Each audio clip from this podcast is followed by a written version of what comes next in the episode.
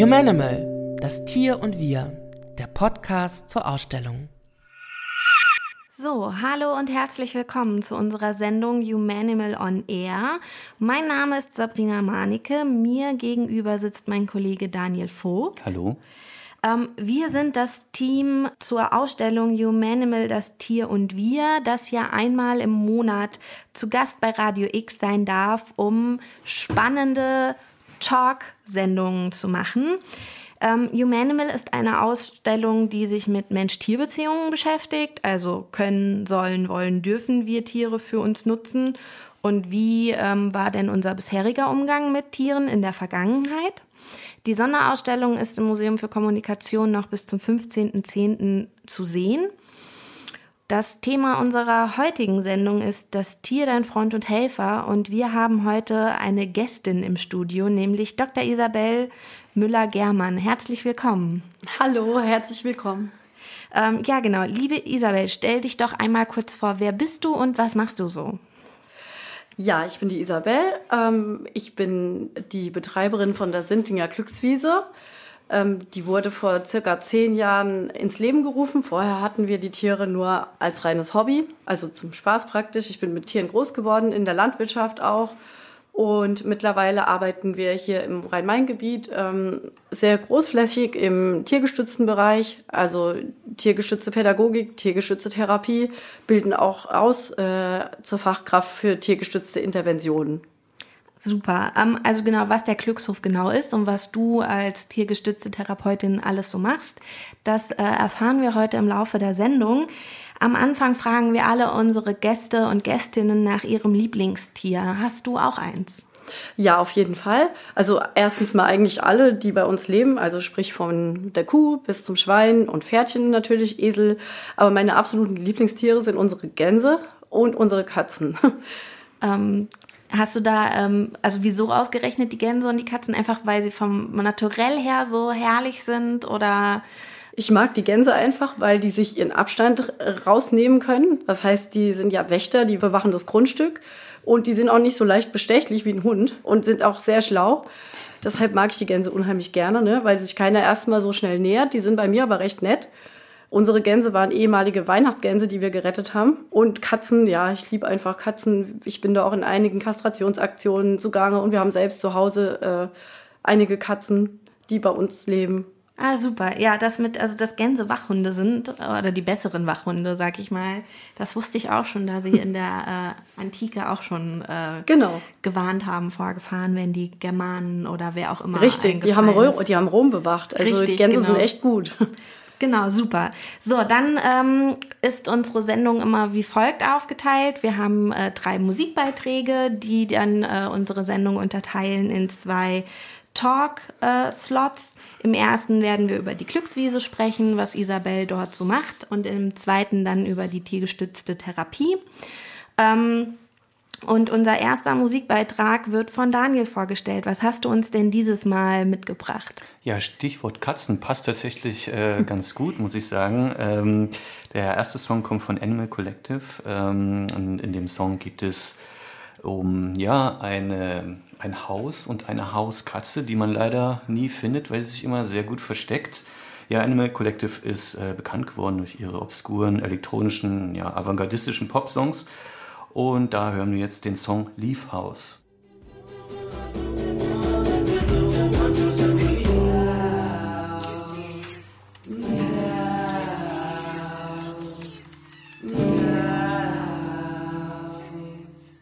So, das war Animal Collective und wir sind wieder hier heute mit Isabel im Studio von der Sindlinger Glückswiese in Frankfurt-Sindling. Ja, Isabel, ähm, erklär doch mal bitte für unsere ZuhörerInnen, was die Glückswiese eigentlich ist und was man dort alles erleben kann. Also, die Glückswiese ist ein Lebenshof, der einfach aus einer privaten Tierhaltung entstanden ist. Immer mehr Leute wollten dann irgendwie ihre Tiere bei uns abgeben und es waren sehr, sehr viele Tiere, ähm, von denen wir dann gehört haben, die in Not waren. Und so kam es dann, dass wir mittlerweile ähm, im Frankfurter Westen 150 Tiere halten. Wie gesagt, vom Huhn und Kaninchen bis zur äh, riesengroßen Kuh und auch einige Pferde und Ponys, Esel. Ähm, dann war halt die Idee, äh, was man mit den ganzen Tieren natürlich jetzt nun macht. Im Endeffekt müssen die sich ja finanzieren. Dann haben wir erst überlegt, ob wir eine Art Tierschutzverein gründen und haben aber uns dann dagegen entschieden und haben im Prinzip jetzt unsere tiergestützten Angebote, die man bei uns äh, buchen kann, zum Beispiel reitpädagogische Angebote, Kindergeburtstage, Ferienbetreuung für Kinder oder auch für ähm, Gruppen, Hortgruppen zum Beispiel oder integrative Gruppen. Wir arbeiten zusammen mit Bauernhof als Klassenzimmer. Das heißt, dass Schulklassen uns besuchen äh, kommen dürfen und die Tiere kennenlernen dürfen. Also wir machen dann Führungen. Ähm, wir haben auch diverse Events rund um die Tiere ja, ganz viele verschiedene tiergestützte Angebote, auch natürlich Therapien, Reittherapie und tiergestützte Therapie. All das bieten wir an, um eben unsere Tiere zu finanzieren. Und kannst du mir noch mal erklären, wo denn die Tiere herkommen? Genau, es ist unterschiedlich wahrscheinlich, aber kannst du mir vielleicht mal ein paar Beispiele geben? Genau, also im Prinzip wurden die entweder privat abgegeben oder die kommen aus Beschlagnahmung oder ähm, die kamen im Prinzip vom Schlachter. Also ein lustiges Beispiel ist unser Hängebauchschwein Rudi, äh, der bei uns allseits beliebt ist. Das ist total cool, den kennt auch gefühlt jeder. Ähm, der wurde vom Veterinäramt, also nicht von hier unserem örtlichen, sondern von einem anderen Veterinäramt beschlagnahmt und äh, mit seinem Freund Rüssel zusammen. Und die waren angeblich kastriert. Ja, das waren sie aber dann doch nicht. Und dann hat Rudi innerhalb kürzester Zeit 26 Nachkommen geschaffen. Ähm, 26? Ja, 26 und sein, sein Kumpel natürlich auch. Jetzt haben wir ein paar Schweine mehr. Wir konnten da natürlich nichts mehr tun. Äh, und im Endeffekt war ein Binneneber, das heißt, der hatte die Hoden im Bauchraum. Also beide waren Binneneber, deshalb konnte man das nicht erkennen. So, jetzt haben wir also ganz viele Schweine. Ähm, und das heißt, es passiert sehr häufig, dass Schweine zum Beispiel beschlagnahmt werden. Daher haben wir ja auch den Großteil unserer Schweine. Wir haben aber auch ähm, Schweine, die zu ähm, Versuchszwecken für Studenten genutzt wurden äh, von, von Gießen. Das sind unsere ersten Schweinchen, die wir hatten. Die sind schon lange bei der Glückswiese. Eine lebt auch immer noch. Nee, zwei leben sogar immer noch. Die sind schon an die 20 Jahre alt. Also ein echt ähm, hohes Alter für ein Schweinchen. Und dann haben wir die Esel, die sind vom Pferdemetzger praktisch. Wir haben drei Esel, eine Eselmama, die Gretel und ihre Jungs Fridolin und Juni. Wir haben damals vom Metzger nur die Gretel und den Fridolin bekommen. Und eines Tages kam die Gretel ganz eilig von der Koppel rein galoppiert, um sich im Gebüsch zu verstecken. Und da kam dann der Juni äh, auf die Welt, natürlich im Juni. Ja, und äh, das sind so die Schicksale. Ne? Das heißt, die war, der war als Kuckucksei dabei. Ähm, wir haben eigentlich ganz viele so äh, Schicksale. Dann gibt es noch den Ötz Antep, so ein bisschen Schleichwerbung für unseren örtlichen Dönerladen. Der landete nämlich im Dönerladen, weil er äh, über eBay Kleinanzeigen gekauft wurde zum äh, Schächten. Und da ist er aber dann über den Zaun gesprungen und hat sich in den Dönerladen gerettet. Dann kam ein Anruf von der Polizei, ob wir das Schaf aus dem Dönerladen retten könnten. So kam denn der zu uns. Also so Geschichten haben wir halt ganz viele. Das passiert häufiger tatsächlich. Das wäre nämlich auch meine Anschlussfrage gewesen. Ähm, geht ihr denn, kommen dann ähm, Institutionen auf euch zu und sagen, hey, hört mal her, wir haben hier das und das Tier abzugeben, habt ihr vielleicht Platz? Oder macht ihr wirklich dann so, wie ich mir das vorstelle, so Tierbefreiungsaktionen oder geht ihr dann wirklich in solche, ja, ähm, zu Schlachtern und sagt so, ähm, wie kann ich mir das vorstellen? Also früher habe ich tatsächlich beim Schlachter äh, gezielt Pferde gekauft. Mhm. Das machen wir jetzt nicht mehr, weil wir einfach zu voll sind. Also wir sind aktuell nur noch, wenn wirklich ein absoluter Notfall ist, wie wenn jetzt wieder ein Schaf beim Dönerladen steht. Dann sind wir natürlich da. Aber wir haben halt, wie gesagt, unsere 150 Tiere, die äh, muss ich natürlich auch sicher versorgen können. Dementsprechend nehmen wir momentan nicht so viel auf. Äh, und so aktive Befreiungen machen wir auch nicht, sondern es wird eher bei uns gefragt. Also zum Beispiel, wir hatten eine Ziege, die äh, am Kriftler Bahnhof gefunden wurde. Wo soll das Tier hin? Ne? Es gibt kein Tierheim im Prinzip für Ziegen oder Schafe. Du kannst dir nicht ins Hattersheimer Tierheim, die hatten dann auch angefragt, weil die kriegen ja einen Herzinfarkt, wenn die Hunde den ganzen Tag die anbellen. So Sachen halt, da sind wir natürlich dann sofort da und übernehmen die dann auch. Du hattest jetzt das Wort Versorgung schon kurz erwähnt. Ähm, wie groß ist dann so euer Team, wenn du sagst, ihr habt 150 Tiere, die müssen ja alle irgendwie verpflegt werden, genau. ähm, auf die Koppel gebracht werden, Ställe wahrscheinlich gereinigt werden, falls ihr Ställe habt. Also wie sieht das Team aus und aus welchen Berufen besteht euer Team? Also wir haben ein großartiges Team, muss ich sagen. Wir haben zwei ähm, angehende Tierpflegerinnen jetzt im dritten Lehrjahr. Ähm, die wuppen eigentlich so ziemlich das Misten und Versorgen der Tiere und und die Vorstellung beim Tierarzt.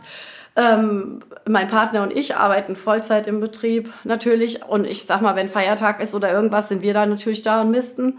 Ähm, und dann haben wir natürlich noch Pädagogen, ähm, Reittherapeuten, Reitlehrer, ähm, äh, Fachkräfte für Tiergeschützerinterventionen, äh, die dann bei uns arbeiten und die Angebote anleiten. Wir sind, wie gesagt, ein ziemlich großes Team. Wir haben an die 20 Mitarbeiter, aber halt auch teilweise Minijob. Dann halt noch Jahrespraktikanten und die Azubinen. Bei euch kann man ja auch ein freiwilliges ökologisches Jahr machen. Genau, also es ist ausgeschrieben. Wir hatten aber jetzt bisher noch keinen tatsächlich gefunden, der das machen möchte. Also falls jetzt jemand zuhört und das gerne. machen will, kann er sich ja gerne noch bei euch melden. Ja, sehr gerne. Mir würde es sehr gefallen auf jeden Fall, aber meine Zeit für ökologisches Jahr ist leider schon vorbei. Wer weiß, ob es nicht nochmal kommt. Ja, das macht auf jeden Fall ganz viel Freude. Also auch die Tiere versorgen ist immer super schön. Also das nimmt auch ganz viel Stress. Ne? Also auch wenn du ein anstrengendes Wochenende hinter dir hattest mit ganz vielen Kindergeburtstagen, dann freut sich, glaube ich, jeder von uns, wenn wir montags morgens mal ganz in Ruhe misten können, wenn da mal nichts los ist. Und es macht echt Freude, das ist eine tolle Arbeit.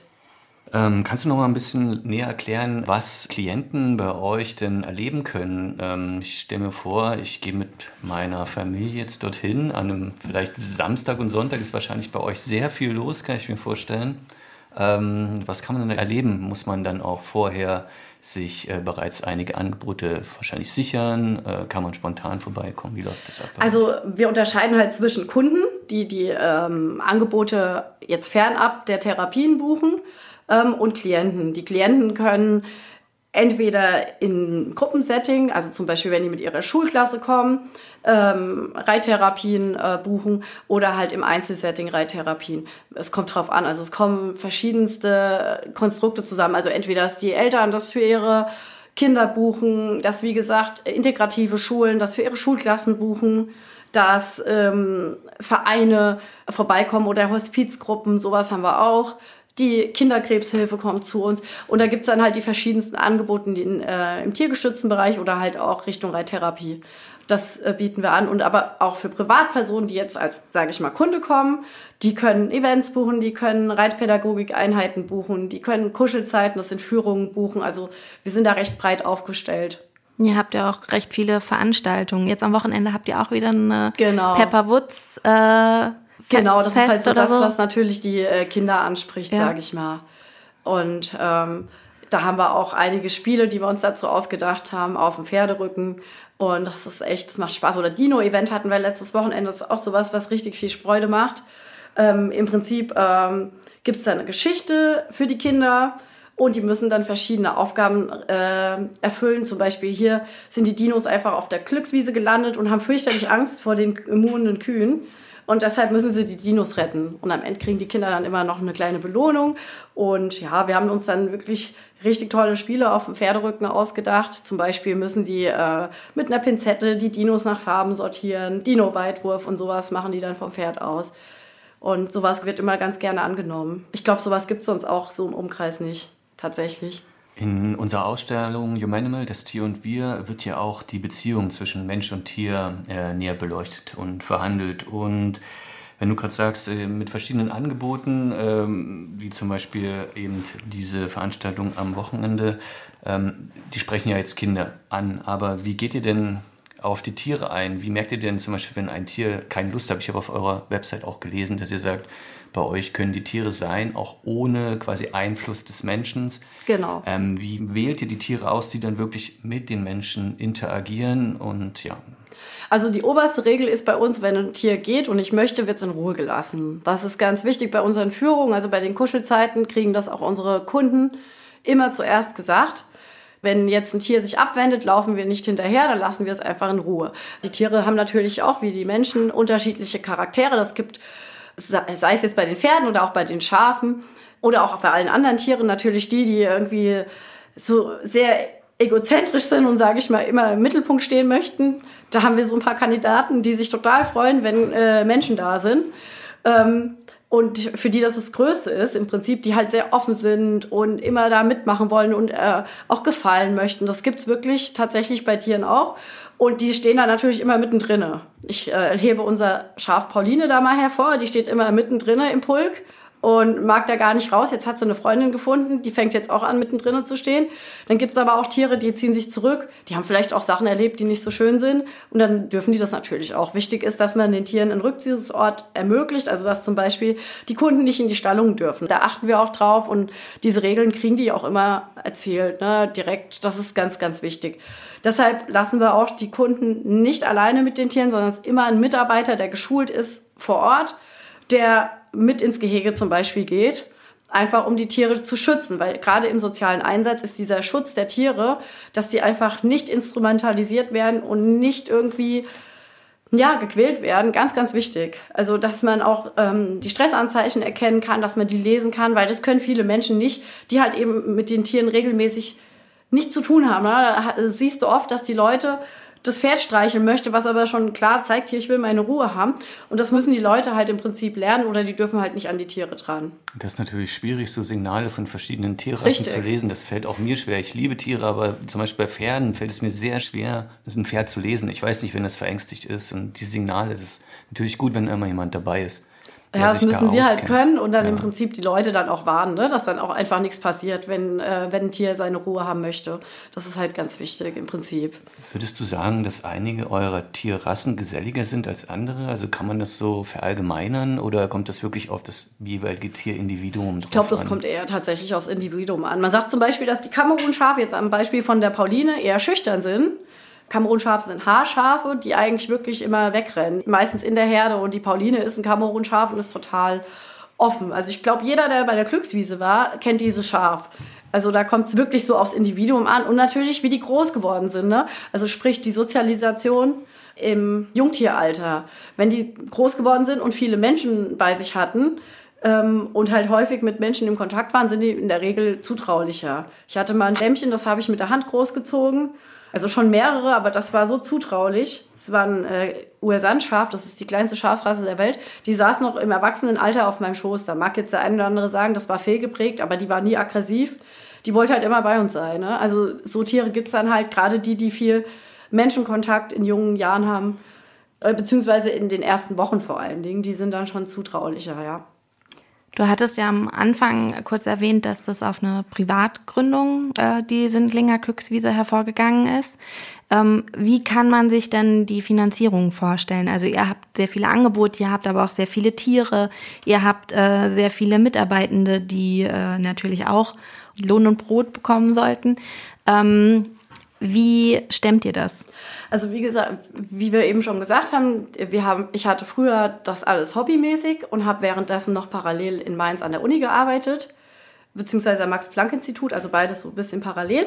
Und als ich dann gemerkt habe, dass die Nachfrage und der Bedarf immer größer wurde, habe ich dann da erstmal ein bisschen reduziert und habe dann aber angefangen, äh, dann doch den Fokus auf die Glückswiese zu setzen. Und wir stemmen das im Prinzip durch all unsere Angebote. Das ist wirklich tierische Arbeit sozusagen. Du musst immer präsent sein, du musst immer am Handy da sein, was halt auch sehr, sehr ermüdend ist, egal ob es äh, jetzt Feiertag, Sonntag, äh, was auch immer ist. Es ist wirklich anstrengend.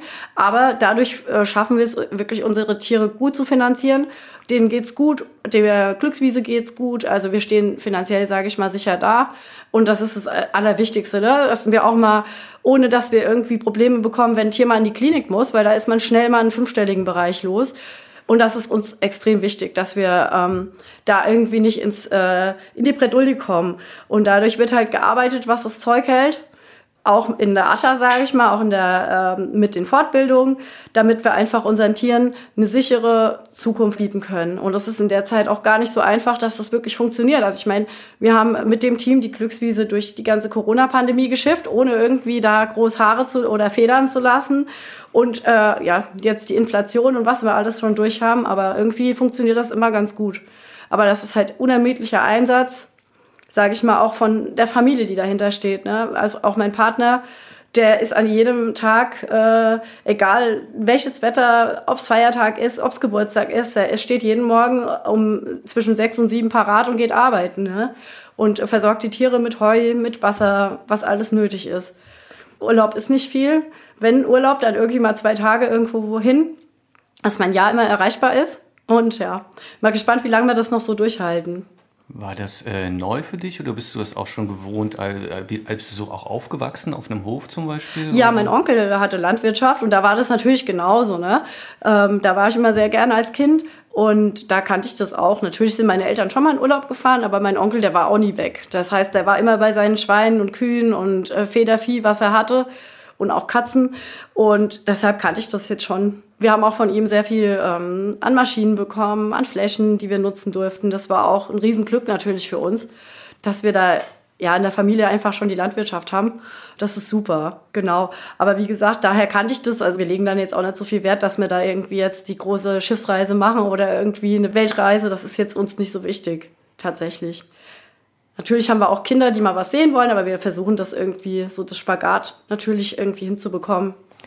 Ähm, du bist ja promovierte Zoologin, also eine Biologin mit Doktortitel, richtig? Genau, du also ich habe ja von Frühgeschichte, Anthropologie und Zoologie studiert und habe in Molekularbiologie promoviert. Ah. Also ganz alles so ein bisschen durcheinander.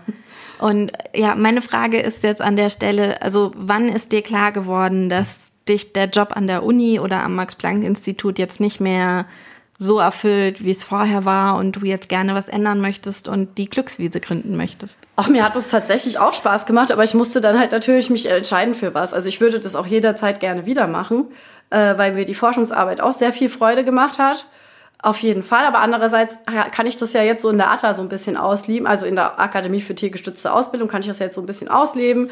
Und dadurch, dass mein Sohn dann ähm, auf die Welt kam und ich natürlich sage ich mal, der Beruf mit den Tieren ist natürlich angenehmer mit dem Kind zu vereinbaren. Ne? Das kann ich einfach mitnehmen. Das kann man natürlich an der Uni nicht unbedingt machen oder nicht jeden Tag. Und ähm, das klappt jetzt mit meiner kleinen Tochter auch wieder ganz gut. Also das heißt, die Kinder wachsen einfach mit den Tieren auf und ich kann trotzdem arbeiten ne? und kann präsent sein. Und das ist eigentlich ähm, eine, eine gute, eigentlich eine gute Sache, um als Mama irgendwie selbstständig zu sein. Und deshalb hat sich das natürlich mit den Tieren ähm, auf jeden Fall gut mit der Familie, sage ich mal, vereinbaren lassen in dem Sinne. Die äh, Zusammenarbeit mit Tieren ist auch ein schöner Übergang in unseren nächsten Musikbeitrag, den äh, Daniel rausgesucht hat. Äh, alle, die uns schon länger zuhören, wissen ja, dass wir für jedes Thema auch Lieder raussuchen, die einen Bezug zu unserem Thema haben. Und äh, das nächste Musikstück ist von einem äh, Elefantenorchester, Daniel, oder? Genau, das kommt vom ah einem Orchester mit dem Namen Thai Elephant Orchestra. Das ist ein Musikensemble, das aus bis zu 14 thailändischen Elefanten äh, besteht, äh, die in der no äh, Nähe von Dampang in Nordthailand auftreten. Ähm, die spielen Musik im Wesentlichen in Form von dirigierten Improvisationen auf speziell hergestellten Instrumenten. Das sind schwere Schlaginstrumente wie Gongs und Trommeln und so weiter. Und das Orchester wurde gemeinsam vom Elefantenschützer Richard Lear vom National Elephant Institute und dem amerikanischen Musikkünstler und Neurowissenschaftler Dave Soldier ins Leben gerufen. Das Ensemble hat schon drei Alben, glaube ich, ähm, veröffentlicht und die Kritik hat gesagt, es handelt sich dabei um das einzige tatsächlich Orchester ohne Menschen und äh, die machen genuine Musik. Ja, ähm, da hören wir doch mal rein und ihr könnt das selber beurteilen. Das Schöne daran ist auch, dass dieses Orchester auch gegründet wurde, um ehemalige Arbeitstiere, ähnlich wie es die Glückswiese tut, ähm, zu schützen und ihnen einen sicheren Raum zu geben, wo sie in Ruhe alt werden können. Genau, oder? das hatte ich vergessen. Das sind eigentlich alte Arbeitselefanten, die jetzt äh, quasi auch fast schon therapiemäßig äh, eher machen können, was sie wollen äh, und nicht mehr äh, arbeiten müssen, sondern die dürfen recht frei da auf ihren äh, Gongs und Trommeln herummusizieren. Na, dann hören wir uns das jetzt mal an.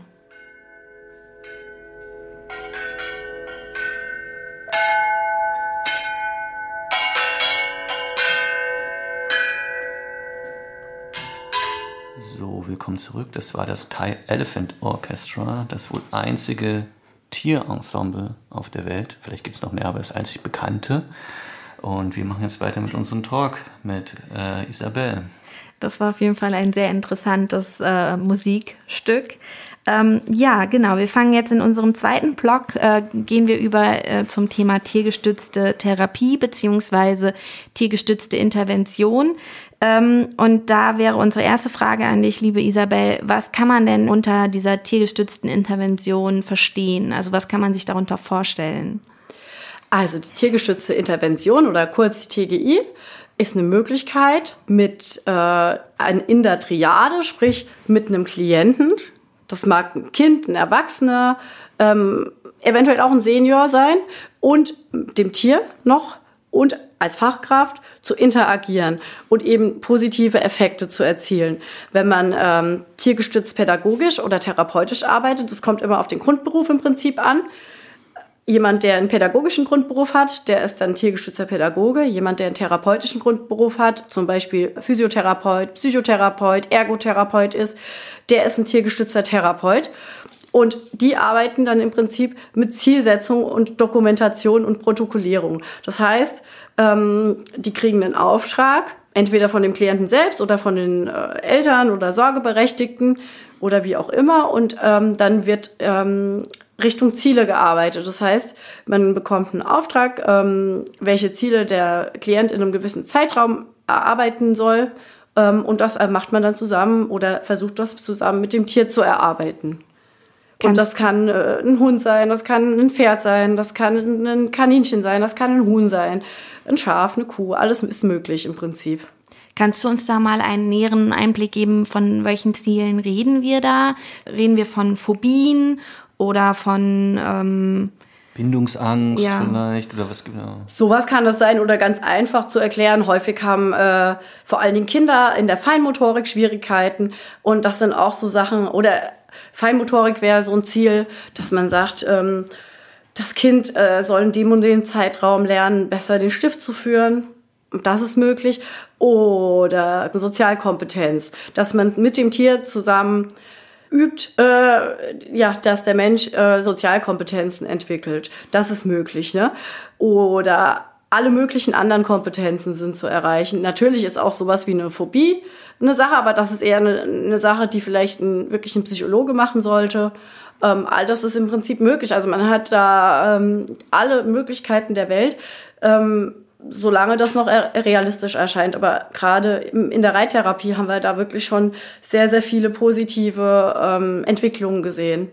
Zum Beispiel Kinder, die nicht laufen konnten. Ne? Und die Reittherapie zum Beispiel, die sorgt dafür, dass die Mittelpositur des Klienten stabilisiert wird. Und da werden praktisch Muskeln trainiert ohne dass man das Gefühl hat, dass man im Training ist. Ne? Das ist nur so durch die Pferdebewegung möglich. Das Pferd hat wenn der äh, äh, Klient drauf sitzt, eine Bewegung in alle, in alle drei Dimensionen. Das heißt nach vorne, nach oben, nach links, nach rechts und wieder zurück im Prinzip. Und dadurch wird die Mittelpositur und die Muskulatur so gut gestärkt, dass bei äh, Klienten, die Probleme haben zu laufen, zum Beispiel wenn die in der Kindheit eine schwere Erkrankung hatten oder einfach ähm, eine Entwicklungsverzögerung, dann können die auf einmal laufen. Und das haben wir schon sehr, sehr häufig erlebt. Jetzt bin ich neugierig, weil du gesagt hast, ähm, dass wenn Kinder zum Beispiel lernen sollen, den Stift besser zu führen. Wie schafft man das? Also, also Oder gibt es ganze Ausbildungen tatsächlich? Ich weiß jetzt gar nicht, ob ich das erwähnen darf. Ähm, das heißt, den Stift im Griff zum Beispiel, wo man mhm. dann auch äh, als tiergestützte Pädagoge an der Weiterbildung teilnehmen kann und dann diese Übungen praktisch macht. Ähm, genau, aber alleine diese Zusammenarbeit mit den Tieren mobilisiert Kinder, die ähm, sowohl in der Grob- als auch in der Feinmotorik Schwächen aufweisen, enorm. Das heißt, alleine, das ist so, dass man durch die Tiere einfach eine Motivation erfährt, mhm. die man von sich aus oft gar nicht hat. Das ist alleine schon ein Riesenfaktor, den man sehen muss. Das heißt, man lernt ohne Druck, weil das einfach Lernen mit Freude ist, ohne äußeren Druck, zum Beispiel von den Lehrern, der sagt jetzt, nimm doch mal den Stift richtig, oder die Eltern schimpfen, oh, du kannst immer noch nicht richtig schreiben. Wenn aber das Tier dabei ist, hat man viel mehr Motivation, als Kind oder als Jugendlicher, das zum Beispiel ähm, zu machen, weil es viel mehr Spaß macht. Das ist genauso mit, der, mit dem Lesen. Es gibt viele Schulhunde, die beim Lesen unterstützen. Wenn daheim die Mutti steht und sagt, jetzt, Mensch, jetzt lest doch mal, macht es lange nicht so viel Spaß, wie wenn der Hund nebendran liest und man dem was vorliest. Schon auch mal so ein Beispiel. Und ähm, du wurdest ausgebildet und bist auch gleichzeitig Ausbilderin, wenn ich das richtig verstanden habe. Oder? Genau. Okay. Und also ich habe etliche Weiterbildungen gemacht und ähm, ich arbeite für die Akademie für tiergestützte Ausbildung ähm, und bilde Reittherapeuten, Reitpädagogen und Fachkräfte für tiergestützte Interventionen aus. Das ist so das, was ich vor allen Dingen im Winter mache, wenn die Glückswiese ein bisschen ruhiger ist. Und ähm, wer bildet denn die Tiere aus? Die müssen ja auch eine gewisse Bildung erfahren, Training, genau. Bildung. Äh, übernimmst du das auch oder machen das dann andere ExpertInnen? Ähm, teilweise. Also ähm, teilweise im Team auch unsere ähm, Reitlehrer, sage ich mal, oder Trainer. Ich bin da auf jeden Fall auch dabei. Momentan eher nicht so viel wegen meiner kleinen Tochter, aber ich bin auch schon häufig mit, mit da an Bord. Du bist quasi Expertin für Pferde, für die Reittherapie. Du könntest dann quasi ein, ein Pferd quasi auch dazu ja, erziehen oder könntest ein Pferd weiterbilden, genau. um äh, an diesen Ausbildungen teilnehmen Das machen wir ganz viele. Also wir haben sehr, sehr viele Reittherapiepferde. Ähm, bei uns ist zum Beispiel letztens ein Heli runtergekommen. Das war so eine ganz, ganz ähm, ungewohnte Situation für die Pferde. Und unser Reittherapiepferd, was vom Schlachter sogar kommt, ähm, hat die ganze Situation total äh, solide gemeistert, sage ich mal. Aber es müssen halt auch Pferde sein, die schon vom Grund auf ein gewisses, ähm, eine gewisse Ruhe mitbringen. Das ist ganz wichtig natürlich. Das heißt, äh, die müssen halt von Grund auf dem Menschen zugewandt sein und halt eine Gemütsruhe mitbringen. Es bringt nichts, wenn das irgendwie ein nervöses Tier ist. Ja, es muss schon viel abkönnen. Also die Reittherapie ist auch die forderndste Art der tiergestützten Pädagogik bzw. tiergestützten Therapie, weil natürlich der Klient da drauf sitzt. Ne? Bei der tiergestützten Therapie oder Pädagogik, also bei der TGI sozusagen, ist der Überbegriff, da sind die Tiere ja oft nicht ganz so stark involviert wie das Pferd in der Reittherapie. Deshalb haben die eigentlich den meisten Stress, sage ich mal, beziehungsweise machen den großartigsten Job. Also alleine schon, weil die Klienten oft Gleichgewichtsprobleme haben und dann schräg draufhängen. Das heißt, die ziehen die Wirbelsäule, die Dornvorsätze der Wirbelsäule auf eine Seite. Die müssen mit Gesten und äh, ähm, Sachen, Hilfen, sage ich mal. Ähm, der Mensch gibt ja auf dem Pferd Reiterhilfen, sage ich mal. Und ein Mensch mit Behinderung kann das natürlich nicht ganz so dosieren wie ein Mensch, der eben keine Beeinträchtigung hat. Und dementsprechend müssen die Pferde echt viel, viel abkönnen. Und ähm, da haben wir aber auf jeden Fall im Betrieb einige sehr großartige Therapiepferde, die wirklich einen super Job machen. Hast du es auch schon erlebt, dass ähm, ihr auf eurem Hof dann zum Beispiel Pferde habt, wo du sagst, ja, das ist äh, ein Pferd, das ist nicht dafür geeignet, das kann ja. es einfach nur Pferd sein und ähm, auf, bleibt auf der Koppel. Das bleibt dann auf der Koppel. Wir haben zum Beispiel einen Spirit, der steht nur auf der Koppel. Mhm. Der benimmt sich auch sehr, sehr wie so ein Freigeist. Das ist absolut, der ist nicht dafür geeignet. Ne? Es gibt auch Pferde, die dann einfach Angst bekommen oder mit Aggression reagieren. Ne? Und äh, dann hast du aber wieder diejenigen, die wirklich auf ihre Klienten aufpassen. Und die, wie gesagt, wie die Bella, die hebe ich wirklich hervor. Da ist letztens äh, ein Hubschrauber gelandet, direkt bei uns, weil wir ein Kind mit einer Allergie hatten und die haben uns einen Heli geschickt, während auf der Bella ein mehrfach behinderter junger Mann saß. Und der natürlich das so toll fand mit dem Heli, dass er da klatschend auf dem Pferd saß und aber alles andere als auf die Idee kam, da abzusitzen. Weil das war wirklich, ein Pferd ist ja ein Fluchttier und mhm. wenn da direkt der Hubschrauber drüber steht. Und sie hat trotzdem all ihren Mut zusammengenommen, um einfach nichts zu machen. Das ist halt toll, ne? weil wenn die Klienten dann runterfallen, wäre natürlich fatal. Das darf natürlich eigentlich nicht passieren. Hm, als ich mich auf die Sendung gestern so Abend ein bisschen vorbereitet habe, ähm, bin ich sofort, wenn ich tiergestützte Intervention und Therapie ähm, so ein bisschen eingegeben habe im Internet, natürlich auch auf Kritikpunkte gestoßen. Vielleicht ist es wichtig, dass du noch mal so ein bisschen, ähm, wenn du das kannst, auf die Geschichte eingehst, wo das eigentlich herkommt, weil ich bin tatsächlich so sofort auf Kritik an Delfinarien gestoßen.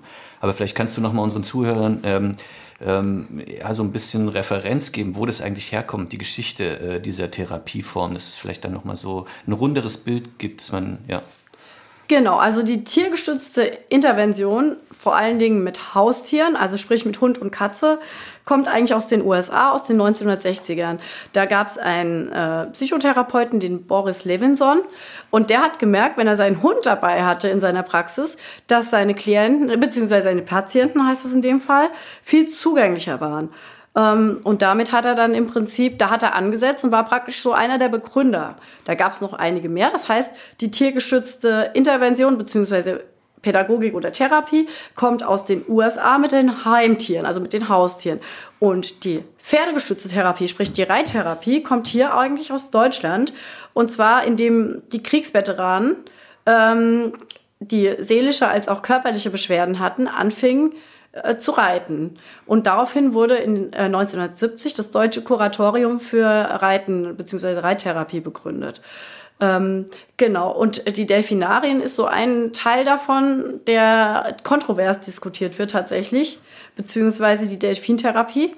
Ähm, die gibt's ja hier in Deutschland auch nicht mehr. Es hat einfach den Grund, dass es ganz verschiedene Anbieter gibt und teilweise sagt man, die Sonarwelt, die Leute geben dann wirklich Tausende von Euros dafür aus, teilweise auch auf Spendengelder basiert und ähm, dann trifft man gegebenenfalls den Delfin nicht mal. Also entweder wird halt in einem sehr beengten Lebensraum gehalten und also die Delfintherapie wird im Prinzip direkt mit dem Klienten gemacht oder man fährt halt raus aufs Meer, um Delfine oder um mit Delfinen zu schwimmen, die man aber gegebenenfalls gar nicht trifft und dann wird den äh, Klienten erklärt, dass halt im Prinzip die Sonarwellen von den Delfinen auch heilsame Wirkung haben sollen und das ist, wird natürlich so ein bisschen kontrovers diskutiert. Ähm, genau, da gibt es einige kritische Stimmen. Und natürlich auch die tiergestützte Therapie mit Pferd und mit Hund. Ja, da wird immer so ein bisschen kritisch diskutiert, weil man setzt ja praktisch die Tiere für seinen Zweck ein. Und man muss natürlich unheimlich darauf achten, dass das im Rahmen des Tierschutzes geschieht. Also, dass das Tier, dass man wie ich das vorhin schon gesagt habe, dass man das lesen kann, dass man weiß, ähm, wenn ihm das zu viel wird. Man muss die Stressanzeichen erkennen können, egal jetzt mit welcher Tierart man arbeitet. Und beim Delfin wird das vermutlich ziemlich schwierig sein. Ja, es ist ja auch ein Wildtier, auch noch ein Raubtier, Richtig. das wild lebt. Es Hier in Deutschland ist das tatsächlich verboten, mit Wildtieren zu arbeiten. Ja. Also tiergestützt mit Wildtieren darf man nicht arbeiten. Also was sagen, der Grad der Domestikation ist wichtig auch. Richtig. Ähm, hm. Und die, genau, das ist der Grad der Domestikation. Da haben wir natürlich den Hund, das Schaf und das Pferd also schon relativ lange domestiziert und dementsprechend sind die natürlich den Menschen auch mehr zugewandt. Und haben natürlich eine sehr ausdrucksstarke Kommunikation, an der man natürlich schon sehr gut erkennen kann, wenn die Stresssymptome anzeigen. Der Mensch, der tiergeschützt arbeitet, muss in der Lage sein, eben diese lesen zu können und dann halt auch gegebenenfalls zu intervenieren und die Einheit abzubrechen. Du hattest erst äh, vor kurzer Zeit einen ganz interessanten Begriff ähm, benutzt und äh, da habe ich mir auch Gedanken gemacht, äh, als ich mich vorbereitet habe. Du hast es mit Triade, äh, glaube ich, äh, mhm. umschrieben. Ich hatte mir auch äh, überlegt, ähm, ist natürlich, ähm, wenn man jetzt Therapie kennt, ist es meistens ein dialogisches Prinzip und äh, in der tiergestützten Intervention kommt natürlich, wird das aufgelöst oder ähm, bearbeitet überall ein, drittes Individuum, das Richtig. Tier dann quasi. Würdest du sagen, dass das Tier ebenfalls als Therapeut, durch Therapeutin fungiert. Ja, meistens sogar wahrscheinlich besser als der Mensch, weil man viel mehr Zugang durch das Tier bekommt. Ja? Das heißt, das Tier ist sozialer Mittler, der ist, äh, viele nutzen den, äh, das Tier dazu, um ihre Sorgen loszuwerden. Das kommt doch ganz häufig, dass äh, die Klienten in den Stall kommen und es ist irgendwas schiefgegangen und dann liegen die am Tierhals und weinen. Also das sind, äh, das Tier, ähm, dem wird meistens viel mehr Zutrauen geschenkt als äh, dem menschlichen Therapeuten, sage ich mal. Ich äh, habe eine Geschichte aus meiner Praxis. Es war ein Mädchen oder es ist ein Mädchen, die kommt auch noch regelmäßig. Ähm, die hat komplett dicht gemacht und nur mit dem Pony, die hat sich in einem Auto verbarrikadiert, die ist nirgendwo mehr hingegangen. Also das heißt, bei dem Erstkontakt da hat sie die Autotür festgehalten und es war überall so, egal ob sie zum Psychologe gegangen ist oder, oder, oder. Ich, keiner hat sie irgendwie dazu bewegt, sich zu öffnen. Und dann habe ich mir gedacht, okay, das lassen wir doch einfach mal das Pony machen. Dann bin ich mit dem Pony zum Auto gegangen und da kam sie raus. Da habe ich ihr das Pony in die Hand gedrückt, bin mitgelaufen, wir sind einfach eine Runde spazieren gegangen. Und so hat man, so kriegt man den Zugang. Ne? Wenn da der Therapeut in seiner Praxis sitzt und auf den Patienten wartet, ist es natürlich immer eine ganz andere Geschichte, wie wenn das Tier, was die Stimmung natürlich auch enorm auflockert, dabei ist. Und damit kann man sich das Tier natürlich auch entsprechend zu Nutzen machen. Du hattest ähm, im Vorgespräch auch gesagt, dass ähm, wenn du Interventionen machst, dass es aber auch manchmal so ist, dass es gar keine Interaktion mit dem Tier an sich gibt, ja, ja, sondern genau. dass ihr einfach äh, euch das Tier an sich erstmal anschaut. Ähm, in welchen Fällen falls du uns einen Einblick geben möchtest, äh, nutzt man dann diese Art der Therapieform? Also sogar relativ häufig. Ne? Ähm, das ist die Methode der freien Interaktion. Das heißt, äh, das Tier hat die Möglichkeit, wirklich zu gehen. Man beobachtet es nur eher von weitem.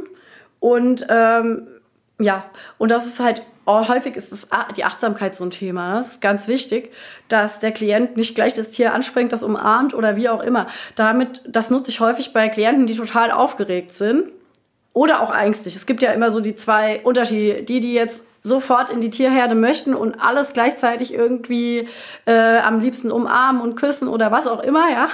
Oder die, die halt super ängstlich sind. Und dann beobachtet man in dem Fall erstmal die Tiere. Oft hat man ADHS-Kinder, die wirklich, ähm, dass sie auch mal lernen, sich zurückzunehmen. Das ist ganz wichtig, dass man mal beobachtet, wie sieht das Tier dann aus, wie verhält es sich in der Herde, was tut es jetzt. Die tiergeschützte Intervention ist eine Therapieform, sage ich mal, oder eine Möglichkeit, die Sinne zu schärfen, weil man hat im Umgang mit den Tieren ähm, die Möglichkeit wirklich alle seine Sinne, die man da, sage ich mal, wenn man jetzt in der Praxis sitzt, nicht so schärfen kann. Also man hat den Geruch des Tieres, die Geräusche des Tieres. Im Endeffekt, wenn man näher dran geht, wie fühlt sich das eigentlich an? Die Bewegung, alles Mögliche, also alle möglichen Sinne werden dadurch ähm, unheimlich geschult. Und das ist auch ganz wichtig. Das ist auch ein ganz wichtiger Teil der tiergestützten Intervention. Das klingt also, nach einer sehr ganzheitlichen ja, genau. Therapie. Genau, eine Therapiemöglichkeit, sage ich mal, mit allen Sinnen. Genau, und die ist ganzheitlich, richtig. Und auf eurer Homepage stand auch, glaube ich, also die obere Zahl habe ich mir gemerkt, weil ich sie sehr witzig fand. Es war, glaube ich, bis 93 Jahre oder so. Ja, äh, genau. Dass ihr Leute im Alter von bis. Ja, therapiert. ich hatte gerade eine Anfrage heute sogar vom Seniorenheim. Also wir haben tatsächlich eine Krabbelgruppe schon und haben aber auch äh, Anfragen von älteren Menschen. Da ist einiges bei, tatsächlich. Ähm, wir kommen jetzt so langsam zum Ende unserer Sendung. Ähm, und Daniel hatte sich noch eine ganz tolle Frage rausgesucht, die auch wieder so ein bisschen den Bogen zurück zu unserer Ausstellung, äh, zu unserem Hintergrund als technisch-historisches Museum zieht. Ähm, ja, vielleicht auch zum Stichpunkt Senioren und Senioren, die du gerade angesprochen hast. Ähm, genau, unsere Ausstellung Humanimal, das Tier und wir beschäftigt sich ja mit der ähm, Geschichte der äh, Mensch-Tier-Beziehung und wir sind ja in einer mehr und mehr digitalisierten, äh, elektronisierten äh, Gesellschaft unterwegs und generell wird Arbeit mehr und mehr äh, technifiziert und Arbeit, die ursprünglich von Tieren übernommen wurde, wird durch Maschinen ersetzt. Äh, wir sind aus dem Postmuseum entstanden.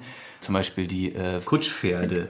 Postkutschpferde, ja. Genau, wurden ersetzt durch Motoren und so weiter. Und man sieht es ja, man kann auch das Tamagotchi anführen oder in unserer Ausstellung gibt es ein ganz interessantes Objekt. Äh, Sabrina, was kann man da nochmal sehen? Das ist ein Katzenkissen aus Japan. Also es ist ein rundes Kissen, das sehr flauschig ist, weil es quasi wie ein, ein Katzenkörper, also wie Katzenhaare hat.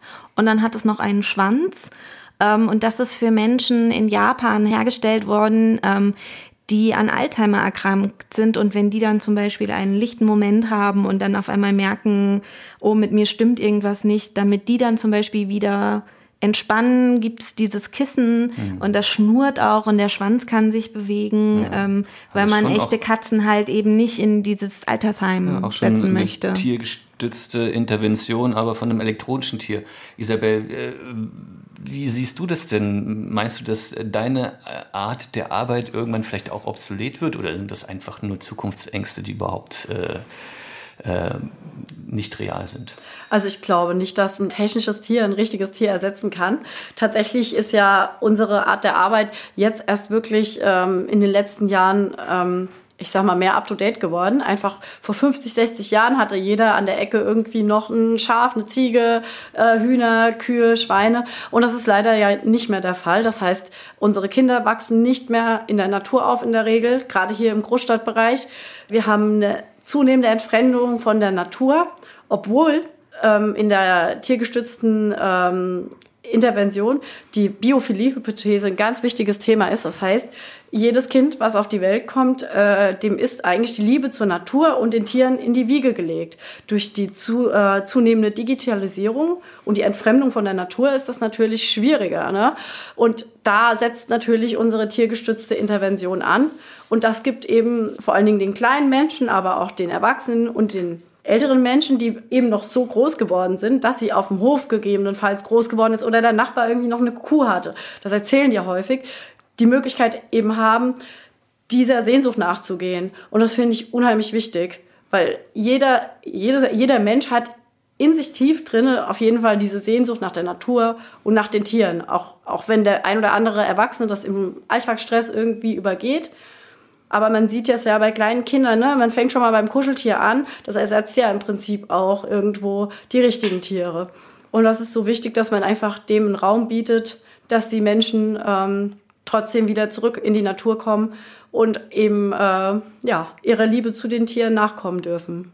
Das ist sehr, sehr spannend, weil ähm, die Erfindung des Haustieres, sage ich mal, vor 200 Jahren oder so, hat ja genau den gleichen Grund gehabt. Die Sehnsucht nach der Natur, die Sehnsucht nach den Tieren, weil die Menschen in den Zeiten der Industrialisierung von Land weg in die Stadt gezogen sind und dann eben keine Tiere mehr hatten, keine Natur mehr und sie sich quasi mit diesen Hunden, Katzen diese Sehnsucht wieder zurückgeholt haben. Und Richtig. wir sind jetzt quasi äh, in einer naja, ob man das eine Wiederholung nennen kann oder Geschichte ereignet sich ja immer in Wellen. Ob wir jetzt gerade wieder bei dieser Welle sind, äh, bleibt abzuwarten. Vielen Dank auf jeden Fall, liebe Isabel, dass du heute bei uns warst. Ja, vielen Dank. Sag an dieser Stelle auch gerne nochmal, wo man die Sindlinger Glückswiese findet. Ja, also erstmal danke, dass ich da sein durfte. Es hat mir sehr viel Freude gemacht. Die Sindlinger Glückswiese ist in Frankfurt-Sindlingen am Ortsausgang von Sindlingen Richtung Okriftel im Prinzip. Also relativ einfach zu finden. Wer uns besuchen möchte, muss aber einen Termin machen, einfach aus dem Grund, dass wir kein öffentlicher Streichelzoo sind, sondern dass wir eben diese tiergestützten Führungen machen und die Reittherapie und dazu immer ein Mitarbeiter von Hütten ist, der das eben macht. Genau, aber wir freuen uns auf jeden Fall über Anfragen ähm, und freuen uns immer drauf, neue tierliebe Menschen kennenzulernen. Ja. Ihr seid ja auch auf Social Media vertreten, ihr habt eine Homepage, also jeder, jeder, der sich da nochmal informieren möchte, ist herzlich eingeladen, sich das nochmal anzuschauen. Und äh, jetzt bin ich neugierig, Daniel. Was ist denn der letzte Musikbeitrag, mit dem wir uns bei unseren HörerInnen verabschieden? Ja, der letzte Musikbeitrag kommt von Richard Neumann äh, von der LP Playing Music with Animals. Ähm, genauer gesagt, das sind zwei kurze äh, Tracks. Mm, das ist ein Album, was der Richard Neumann Anfang der 80er Jahre aufgenommen hat. Neumann war auch Hauptinitiator von Interspecies Inc., einer gemeinnützigen Organisation, die sich für die Interaktion mit Tieren einsetzt. Ähm, das heißt, äh, Neumann macht zusammen äh, mit Tieren Musik. Den ersten Track, den wir hören werden, ist ein Stück, wo er mit ähm, einer Wolfsherde zusammen musiziert und das zweite Stück, da singt er ein ähm, Traditional Folk Song mit, zusammen mit 300 Truthähnen.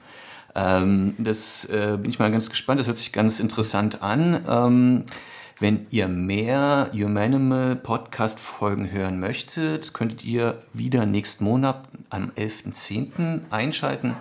Da geht es wieder live zur Sache, dann mit dem Thema Frankfurter Tiergeschichten.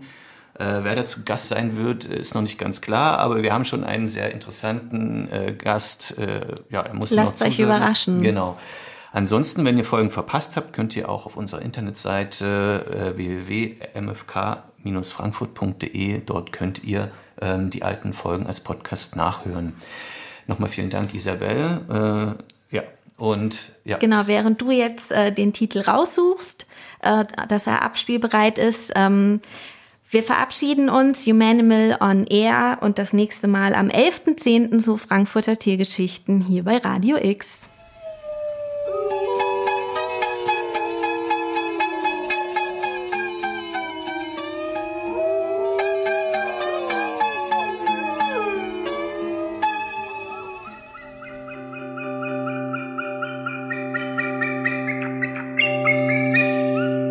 Humanimal, das Tier und wir, der Podcast zur Ausstellung.